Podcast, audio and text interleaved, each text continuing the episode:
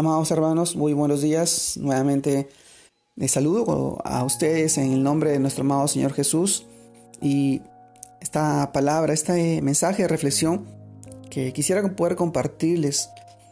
Esta vez lo encontramos en el libro de Hechos, capítulo 2, versículo 42 al 47. Y dice, y perseveraban en la doctrina de los apóstoles en la comunión unos con otros, en el partimiento del pan y, en las oraciones, y, sobre, y sobrevino temor a toda persona, y muchas maravillas y señales eran hechas por los apóstoles.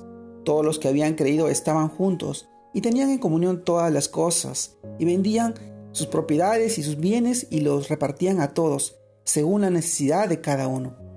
Y perseverando unánimes cada día en el templo, y partiendo el pan en las casas, comían juntos con alegría y sencillez de corazón, alabando a Dios y teniendo favor con todo el pueblo.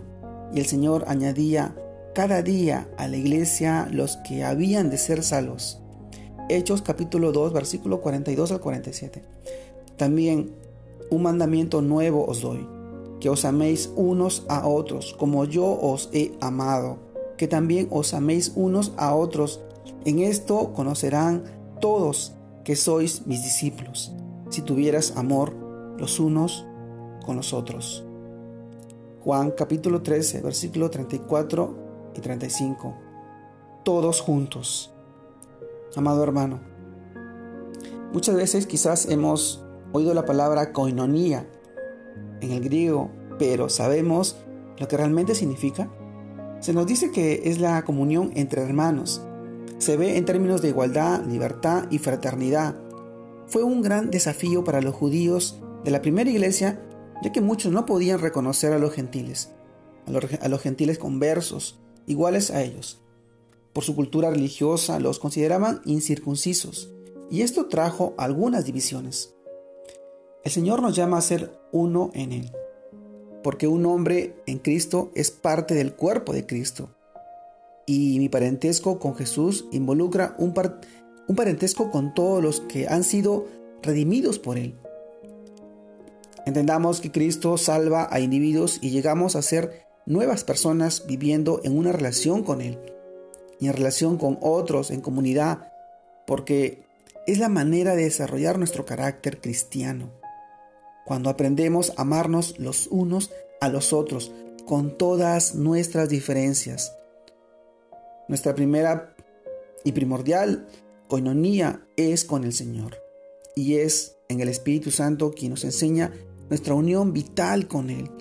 Cuando le recibimos en nuestro corazón como nuestro Señor y Salvador personal, no solo es un don, sino una exigencia, ya que nos lleva a tener coinonía con nuestros hermanos en Cristo. No podemos negar, como los judíos, que todos hacemos parte del cuerpo de Cristo. No estaríamos engañando. Una iglesia unida y llena de amor es, una, es un imán para los que están en el mundo carentes de esto. Jesús oró por la unidad de la iglesia y oró por nosotros para que fuéramos testimonio vivo de su amor en el mundo, como lo dice Juan capítulo 17, versículo 20 y 21. Mas no ruego solamente por esto, sino también por los que están de creer en mí por la palabra de ellos, para que todas sean uno, como tú, oh Padre, en mí y yo en ti, que también ellos sean uno en nosotros, para que el mundo crea que tú me enviaste. Qué hermosa oración, qué bella oración de nuestro amado Señor Jesucristo.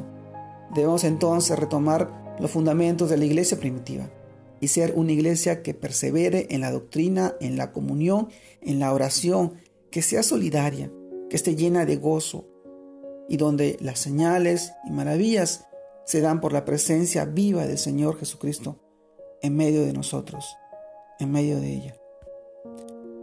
Todos juntos, amado hermano. La unidad en una vida cristiana es parte, parte fundamental de, de nuestro crecimiento, el amarnos unos a los otros. Este mandamiento nuevo que forma esa esa parte vital en nuestra vida. Seguir, Señor, compartir juntos cada uno como hermanos, viviendo aún así de nuestras diferencias, sabiendo que el fruto, el gozo que nosotros mostraremos en la vida de cada uno de nuestros hermanos nos ayuda, nos ayuda a mantener la unidad en el Espíritu. Te mando un fuerte abrazo. Dios te guarde y te bendiga en este tiempo y en este día. Y sigas creciendo en el Señor para la gloria de nuestro amado Señor Jesucristo. Un abrazo a todos. Dios lo bendiga.